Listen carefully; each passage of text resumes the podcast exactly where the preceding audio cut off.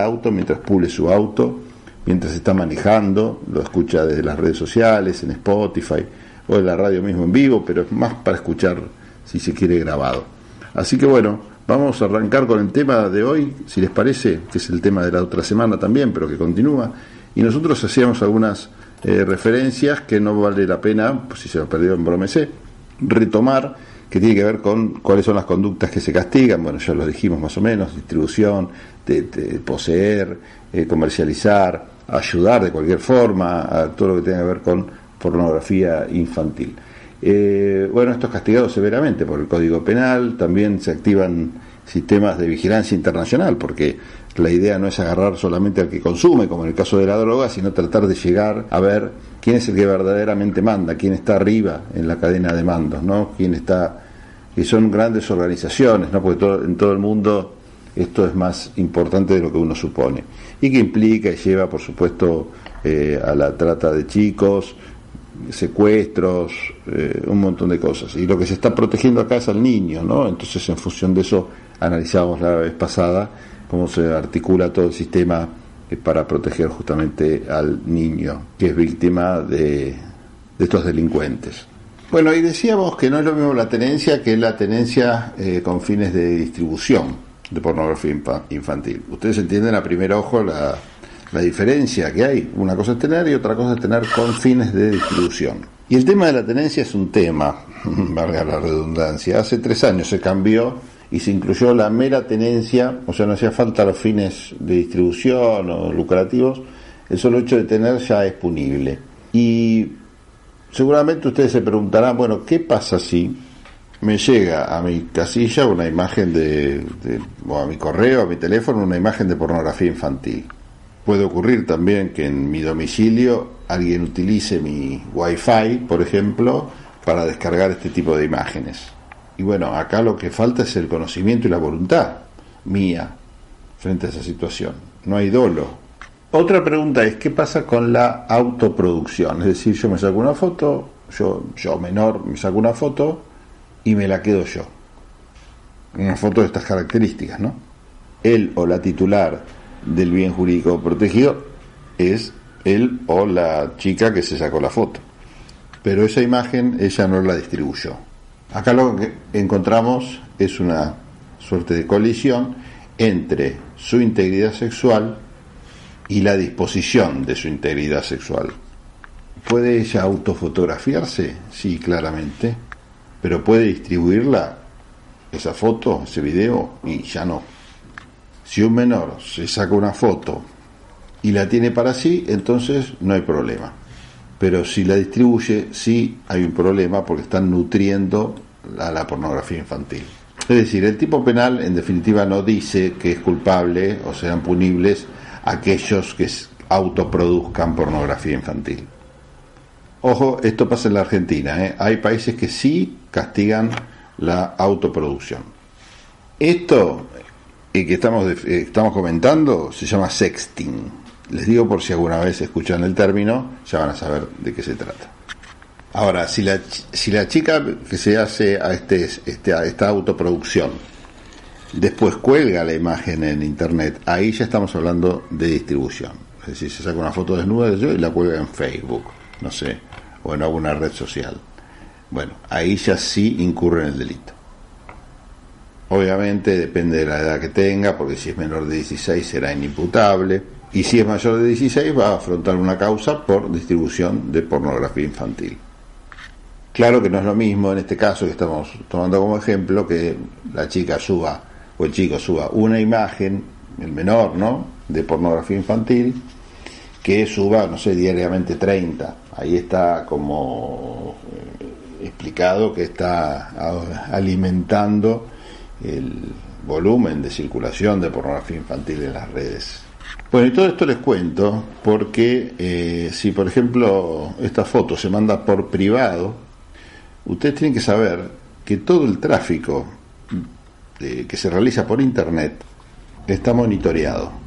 Todo lo que ustedes sacan de su celular, una imagen, una foto, un video, cuando aprietan enviar, es escaneado por programas automatizados. Por eso es tan fácil para los investigadores encontrar la circulación de pornografía infantil. Todo lo que uno sube en Instagram, en Facebook, en Twitter, en TikTok, en cualquier red social, lo que se manda por WhatsApp, por Telegram, por Snapchat, todo, está todo escaneado. Entonces se sabe automáticamente de qué teléfono salió esa, esa imagen, el número de email, que es la forma de identificar a los celulares, de qué número de IP, si sale de una computadora, desde qué teléfono fue hasta qué otro dispositivo o teléfono fue. Y lo que quiero aclarar es que no se sabe después de, una, de que alguien lo denunció, o no necesariamente.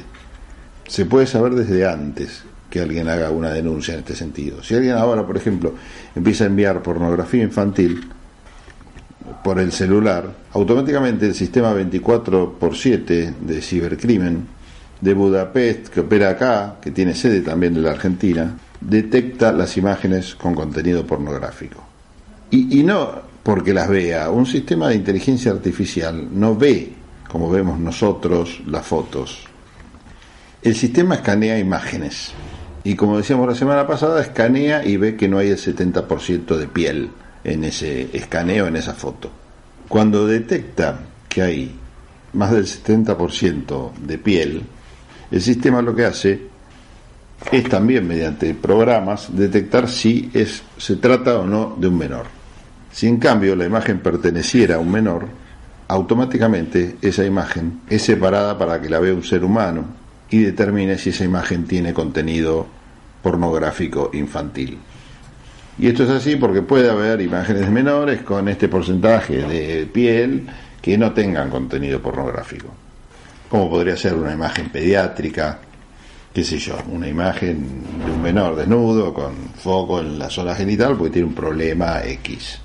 En cambio, si detecta eh, el humano que sí tiene contenido pornográfico, detecta el número de email, pide a la compañía de celular a la telefónica, que con ese número de email identifique la línea y empieza una acción contra esa persona. Y empieza de oficio, no hace falta que haya una denuncia. Y si esta imagen llegó a ser subida a alguna red social, las redes sociales ya tienen también protocolos propios por los cuales difumina o elimina la imagen y, e informa casi inmediatamente por ejemplo, se le notifica al servicio exterior argentino, si fuera una, plataforma estadounidense, y le hace saber desde qué IP o, email se está subiendo esas imágenes de contenido pornográfico. La denuncia entonces va a servicio exterior, Cancillería, después eh, Cancillería automáticamente le informa a este servicio de investigación creado por el convenio de Budapest y este organismo le hace saber a la jurisdicción desde donde se está subiendo la pornografía, sea la ciudad autónoma, sea Jujuy, sea este, Neuquén, donde sea que se está generando eso. Y ahí cada departamento judicial empieza la investigación. Y en el mundo, un dato, así como cuando se habla del lavado de dinero, se habla de paraísos fiscales, eh, en materia de pornografía infantil, por ejemplo, se habla de paraísos informáticos hay países o regiones donde se genera muchísimo de este, de este tráfico, que son paraísos vinculados al cibercrimen. Y lo relaciono con un tema. Ustedes saben que, y seguramente lo han notado, cada vez hay menos cibercafés o locutorios con conexión a Internet. ¿Y ustedes saben por qué es esto? Porque desde 2008 existe una reglamentación internacional que trata de desalentar la existencia de estos sitios porque son extremadamente aptos para cometer todo tipo de cibercrímenes. Porque imagínense ustedes un cibercafé que tuviera, por ejemplo, 10 máquinas, ¿no? 10 computadoras. Cada computadora tiene su IP, que era asignado por un operador cuando vos te sentabas en la computadora y te la habilitaba. Me prendés la 4, le decía, bueno, lo que te hacía era te asignaba un número de IP y cuando te levantabas y terminabas la sesión, se borraba ese número de IP y se lo hacía rotar entre todas las máquinas. De esa forma nunca se terminaba de saber desde qué máquina y a qué hora ocurría el delito. Por eso en la mayoría de los países, en la mayor cantidad de países, se está tratando de disuadir este tipo de actividad. Por esta razón, ¿no? Para evitar el anonimato. Pero existen países que aún lo poseen e intencionalmente lo usan. Y son estos llamados paraísos de, para el cibercrimen. Bueno, acá vienen otros conceptos, ¿no? Este de, por ejemplo, habrán escuchado hablar, si no, lo hacen acá en este programa, de la Deep Web, la web profunda, que puede llegar a convertirse, esta Deep Web, que es profunda, en lo que se conoce como Dark Web, la web oscura. Que la Dark Web es cuando dentro de esa, de esa Deep Web, de esa web profunda, se realiza una actividad ilícita. La Deep Web, la, web profunda, no es ilícita esto vale aclararlo. Operar dentro de la web es lícito, de la Deep Web. De hecho, empresas internacionales que tienen secretos que deben ser muy bien custodiados usan esta Deep Web. Por ejemplo, los grandes laboratorios o secretos, no sé qué tienen que ver con este, armas, lo utilizan las Fuerzas Armadas. El problema también que, como todo, es utilizado por redes dedicadas al crimen. Y la pregunta que se hará a ustedes si es si se puede investigar adentro de la Deep Web. Y la respuesta es que sí, que hay técnicas especiales para investigar dentro de la Deep Web. Para esto básicamente lo que, lo que necesita el investigador es tener la clave que usa esa persona para meterse en la Deep Web y para obtener esa clave existen solamente dos técnicas que son muy puntuales. Una es la toma del control físico del dispositivo o vía accesos remotos al dispositivo que está utilizando. Y así puedo entrar a la D-Web como esa persona. Bueno, vamos a otro tema, otra pregunta, digamos, sobre este tema. ¿Qué pasa si yo tengo, porque nos quedó claro, o, por lo menos es lo que espero, es que si yo tengo en mi dispositivo un material de pornografía infantil y lo distribuyo, me van a estar mirando de Interpol y van a saltar las alertas, estas que les comentaba. Fenómeno. ¿Qué pasa si yo tengo mi dispositivo material con contenido de pornografía infantil? ¿Se mete Interpol en mi dispositivo a mirar qué es lo que tengo? ¿O se mete, no sé, el, el sistema este que investiga a ver si tengo pornografía infantil o no? ¿Qué pasa con ese dispositivo el cual no envía a otro lado fotos. ¿Se pueden enterar que tengo fotos en mi dispositivo de esta naturaleza? Y acá en realidad hay que ir, hay que buscar la respuesta atrás del momento en el que yo tengo. ¿Cómo yo accedí a eso? Para tener pornografía infantil adentro de mi dispositivo celular, por ejemplo, o yo soy el productor de la pornografía infantil y me la quedo en mi celular, o en algún momento me la descargué si la persona en cuestión produce y no distribuye, realmente puede no ser detectado. Pero si la persona descargó para tener, es fácilmente detectado. Entonces automáticamente cuando alguien descarga o alguien recibe, se convierte automáticamente en tenedor y es fácilmente detectable. Bueno, y también qué otra cosa se criminaliza. Se criminaliza a toda aquella persona, se, o se pena, a toda esa persona que ponga a disposición de menores de 14 años espectáculos sexuales en vivo. Y en vivo se tiene que entender como permitirle acceso a un menor a los lugares donde se exhiben ese tipo de espectáculos o vía streaming. Y acá la pregunta que ustedes se tendrían que haber hecho si no se la hicieron es por qué se habla de menores de 14. Y esto es porque aún menor de 14 años no se lo puede exponer a pornografía. Pornografía de ningún tipo. Entonces, si un adulto expone a un mayor de 14, a un menor de 14, perdón, a pornografía adulta, es delito. Así como hablábamos de pornografía infantil, ahora hablamos de pornografía adulta, pero claro, estamos hablando del menor expuesto a pornografía adulta. Y estoy hablando de un menor involucrado en la visualización o el acceso a esa pornografía, porque tener pornografía no es delito en la Argentina. Tener pornografía, mirarla, consumirla, meterse en páginas porno, no es delito. En otros países Sí, en Gran Bretaña creo que hasta los 80 era delito. En eh, bueno, Argentina durante la dictadura estaba prohibido. En Japón actualmente es delito. Y hablamos del menor de 14. Y si el menor tiene hasta 13 años, o sea, es menor de 13 años, la pena se agrava. Porque se considera que estoy efectuando un acto de corrupción del menor. Esto es afectar el desarrollo psíquico, psicofísico del chico. Bueno, ustedes no saben, pero hay una moda, no moda, sino es, algo que existe, que son los dibujos japoneses. Y dentro de los dibujos japoneses está la manga, el cómic, qué sé yo, y hay unos en particular que son eróticos, que se llaman hentai, o, o hentai, no sé cómo se pronuncia. Son dibujos con claro contenido sexual. Y la pregunta acá, porque muchos de esos dibujos a veces representan a menores, entonces la pregunta que les hago, así jugamos a preguntas y respuestas, es si eso es delito o no. Bueno, y la respuesta es que no, no es delito porque no son personas reales. En la Argentina necesitas una persona real, un chico, para que configure el delito. Y bueno, ya que hablamos de dibujo, nos vamos metiendo también en el tema de las obras de arte. ¿Qué pasa con las obras de arte? ¿Podría pintar un pintor una obra con un menor de edad exhibiéndose desnudo?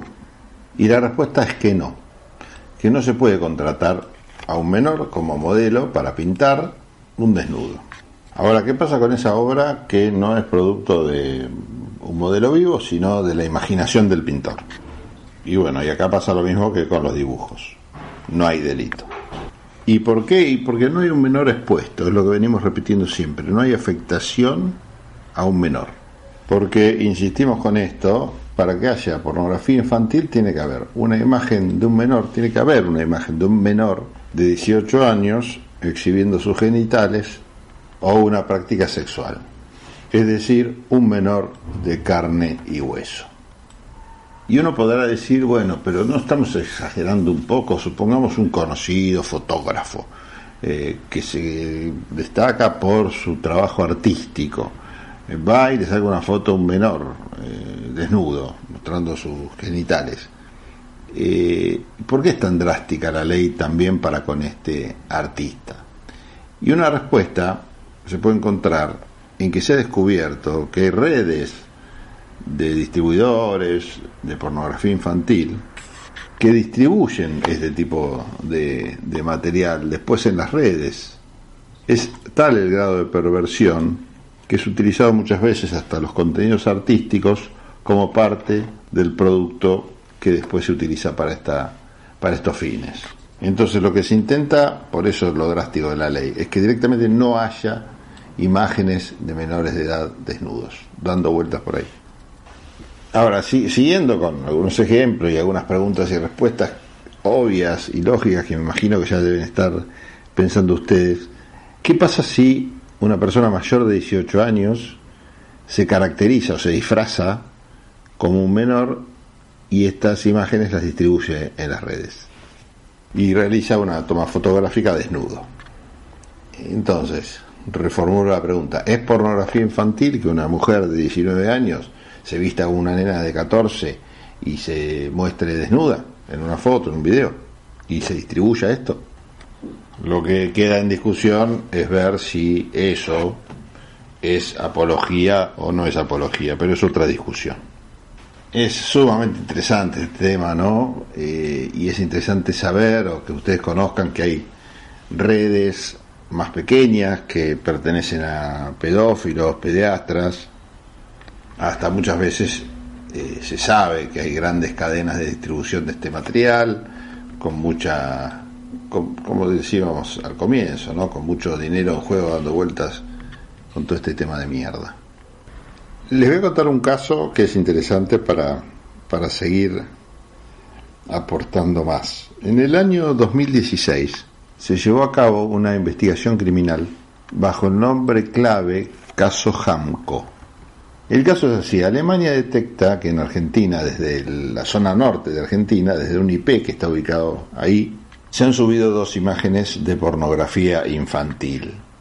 Y le avisa a Interpol del sistema 24x7 de cibercrimen que hay dos imágenes de ciber, de pornografía infantil subidas de un IP que no pueden detectar eh, efectivamente a, a cuál de las provincias del NOA pertenece, ¿no? Si es Salta, Tucumán, Jujuy. Esas imágenes se exhibían a un menor de edad de entre 5 y 7 años con un adulto. En la foto se ve el rostro del menor, lógicamente no se ve el rostro del adulto, pero en una de las imágenes se descubre que este hombre tiene una camiseta de Atlético Tucumán. Lo primero que empieza a hacer Cibercrimen para investigar es colocar la foto del rostro del menor para ver si esa foto, si ese rostro aparece en alguna otra foto que esté archivada dentro del sistema como una imagen que se haya difundido como parte de estas redes que existen de pornografía infantil. Y resultó que no voy a decir para sorpresa, porque la gente ya está acostumbrada, quienes investigan estos temas. La cuestión es que aparecía en 18 otras eh, fotografías. Bueno, intentan detectar el número de IP y yo no sé muy bien los tecnicismos, pero parece que el número de IP era muy amplio, entonces no podían detectar efectivamente cuál era la computadora desde donde había salido esa imagen. Al mes, Australia, fíjense ustedes cómo funciona esto a nivel eh, global, Australia envía otra imagen subida por este mismo número de IP, pero que no se puede identificar porque parece que estaba metido en la Deep Web y bueno, hay unos tecnicismos que es que rotar en la Deep Web hace que sea difícil de identificar cuál es el IP. Bueno, la cuestión es que no podían averiguar cuál era el IP concreto. Pero la cosa es que el menor volvió a aparecer y después tres veces más volvió a aparecer en estos, en estos sistemas de investigación. O sea, ya teníamos 18, 21 eh, una veintena de veces seguro. Los investigadores empiezan a analizar las fotos y en una de las fotos, que está tomada como si fuera eh, picada, ¿no? se llama así el plano, que es decir, que va de arriba hacia abajo, se muestra el piso, o se ve el piso. El piso es un piso de cemento alisado, y ahí se ve tirado un volante que no se ve muy bien, entonces Cibercrimen de Argentina le pide a otros países si tienen algún sistema de, pixelado que permita justamente aclarar las imágenes. E inmediatamente Canadá sube a la nube eh, interna, obviamente, un programa para evitar ese, ese pixelado y permitir descubrir mejor la imagen. Cuando logran mejorar la imagen, el volante dice la mejor musa, por la musarela, ¿no? De San Salvador de Jujuy. Y ahí los grandes inteligentes nuestros dicen que, bueno, muy probable que esa imagen haya sido tomada en San Salvador de Jujuy. Bueno, ya están más cerca, empiezan a investigar el rostro del menor, y el rostro del menor aparece en las redes sociales de Facebook y de Instagram. Es decir, las caritas de nene, ese nene, algún familiar lo había subido a esas redes, redes públicas, ¿no? Bueno, automáticamente se empieza a investigar en las redes sociales del padre y de la madre de este chico que ya habían sido identificados y descubren que con el padre y la madre aparecen en varias fotos un potencial familiar o alguien muy cercano por el tipo de fotos que eran y después se descubre que no es un familiar de sangre sino que es el padrino del chico y en una de las fotos aparecen todos aparece un familiar cercano al chico el padre, la madre el niño y el padrino con una camiseta de Atlético Tucumán. A raíz de esto se empieza a investigar eh, las redes sociales de la persona esta que tiene la camiseta de Atlético Tucumán. Así se descubre que tiene un Instagram y un Facebook oficial, pero tiene otras cinco cuentas con seudónimos o nombres falsos. Que si bien no tienen pornografía infantil, tienen algunas manifestaciones muy particulares o que llaman la atención hacia los menores. También notan los investigadores que en la imagen en la que están posando todos, atrás hay una casa. Ya para esto van dos meses de investigación y al mes siguiente de que descubren esto, aparecen otras cinco fotos. En esas cinco fotos aparece el menor y en el fondo se logra ver eh, una ventana de una casa otra foto donde aparece un gran tacho de pintura manchado con, pintura. Y de esas fotos los investigadores logran identificar que están tomadas siempre en el mismo lugar, que es el interior de una casa. Esa casa tiene un piso de cemento alisado, tiene una ventana. Y en definitiva, bueno, descubren que es la casa esa que aparecía en las mismas fotos de Facebook. Identifican entonces la casa con la dirección y la chapa y les pide a Alemania que le manden un programa, así por la nube, de inversión estructural del edificio. ¿Qué quiere decir esto? Esto es un programita mediante el cual uno le saca una foto a la fachada de una casa y al plano y te muestra cómo se vería por dentro de la casa. Y lo cierto es que en cantidad de metros y disposición daba igual perfecta a la que se veía comparando las fotos de Facebook y, y las que subía con pornografía infantil. Todo esto obviamente se empieza a investigar y se informa a la policía de San Salvador de Jujuy y ahí se piden que hagan tareas de inteligencia. Ahí empiezan a descubrir que había un día en particular que, este, bueno, se, este padrino los pasaba, lo pasaba a buscar al chico y los padres lo pasaban a buscar, no sé, unas horas después, como que lo cuidaba durante un tiempo determinado.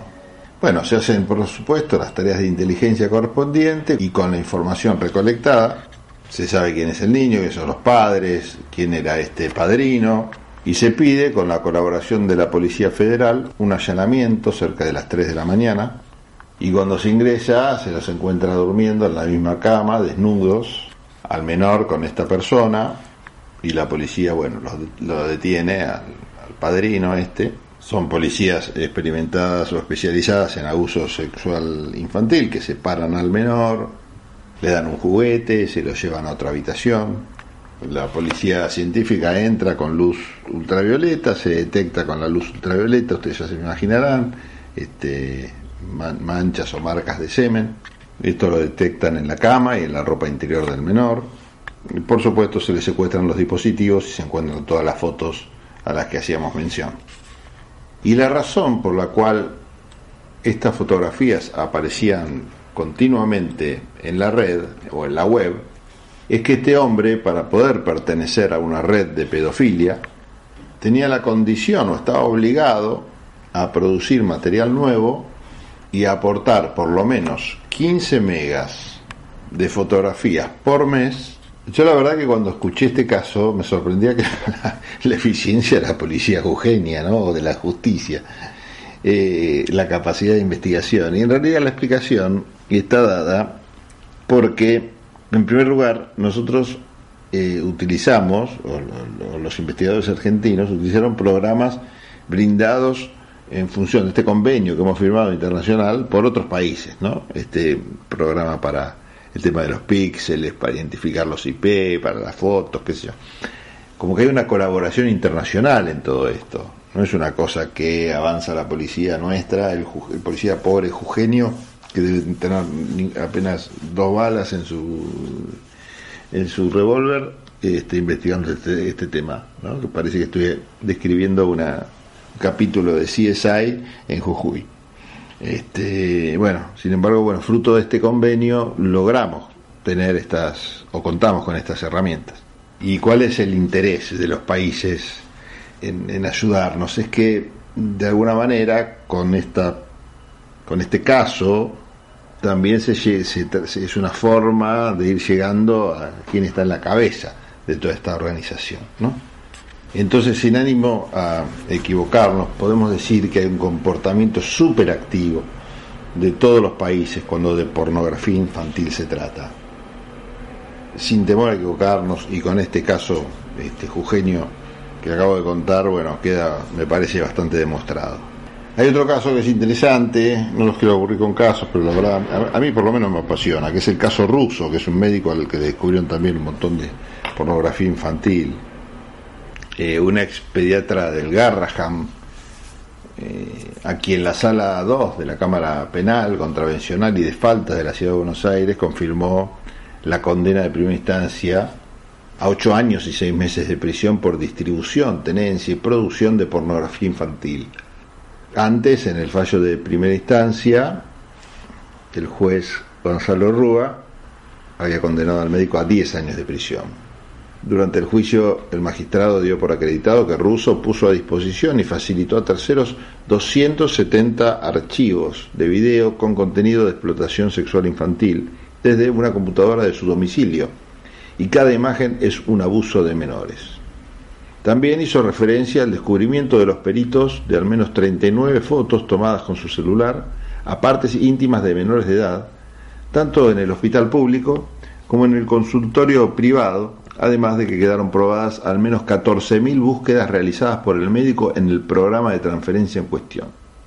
El caso se había iniciado a raíz de la operación denominada Luz de Infancia 3, llevada a cabo por las autoridades de Homeland Security de los Estados Unidos, del FBI, y del Ministerio Público de Acusación del Brasil, a través de la cual pusieron en conocimiento al Ministerio Público Fiscal de la ciudad de la existencia de varios hechos de distribución de contenido pornográfico infantil llevados a cabo por usuarios radicados en este país a través de la plataforma People to People, eMule, que es P2P Emule, ¿no? Seguramente la habrán usado o, o le sonará.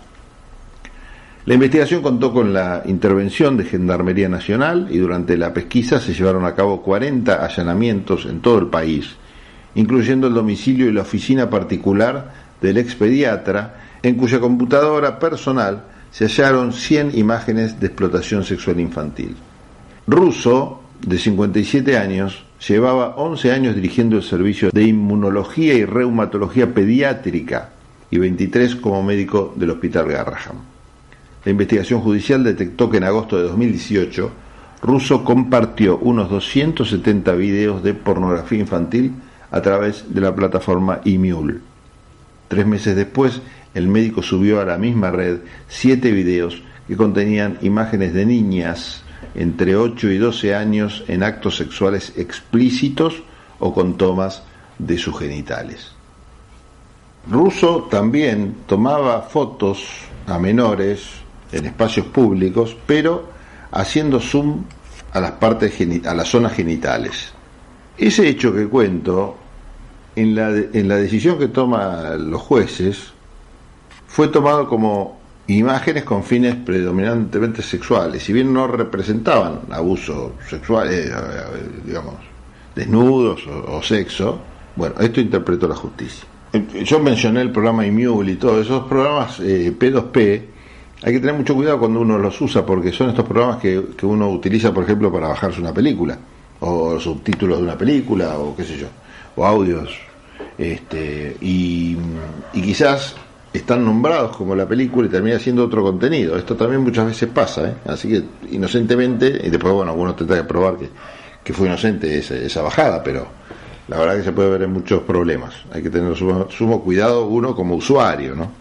Y estás en un problema enorme porque te lo bajaste y ya estás con tenencia.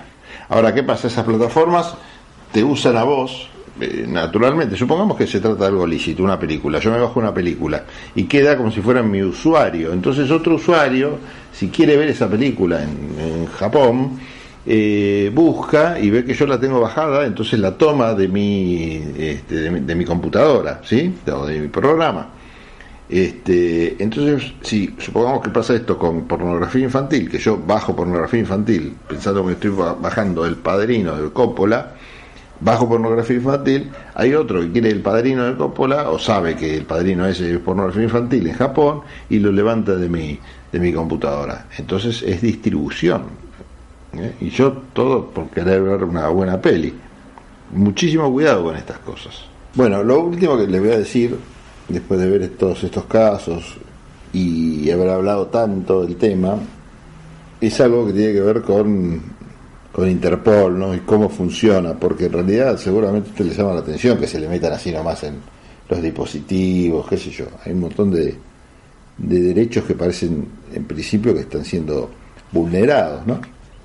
Y acá tengo que hablar de la red de Interpol, que es un medio de cooperación internacional semiformal, porque para que ingresen esas causas del exterior, en realidad tendría que existir un exhorto internacional por tratado, y eso no existe. Lo que hay son convenios firmados con los ministerios públicos fiscales, La red 24.7 es un mecanismo semiformal, salvo el del convenio de Budapest, que se sí es formal porque ya está en el Tratado de Cibercrimen. Los ministerios públicos fiscales, tanto de Ciudad de Buenos Aires como de las distintas provincias, trabajan también con organizaciones sin fines de lucro que cuando detectan estos contenidos mandan la IP y a partir de eso comienza la investigación. ¿Y qué es lo que, lo que dijo Apple al respecto de todo este tema? Apple lo que dijo es, yo voy a monitorear el contenido previo a que lo subas en la nube. Lo que se hace es que cuando uno eh, va a subir algo a la nube, Apple lo analiza previamente. Lo criticable de todo este asunto es que ese escaneo que nosotros comentábamos antes, que se hacía cuando las cosas se subían a la, nube, se iban a Internet, eh, Apple lo está haciendo previamente en el dispositivo. Es criticable. ¿Por qué es importante este tema? En el 2019, más o menos había un reporte de estos casos de unos 50.000 reportes al año. En la mitad de 2020, la primera mitad de 2020, los primeros seis meses, hubo la misma cantidad que el año pasado completo. ¿A qué voy con este comentario? Ustedes se preguntarán, bueno, ¿y todo esto se investiga? La respuesta obviamente es sí, pues lo estuvimos viendo durante todo este comentario. Una gran pregunta que es para hacerse en la, en la República Argentina con esto, en el funcionamiento de la justicia, es que obviamente llegan los reportes, algunos reportes sí tienen pornografía infantil, otros no, otros son esas fotos que se, andan mandando la gente, así haciendo cosas este, en bolas.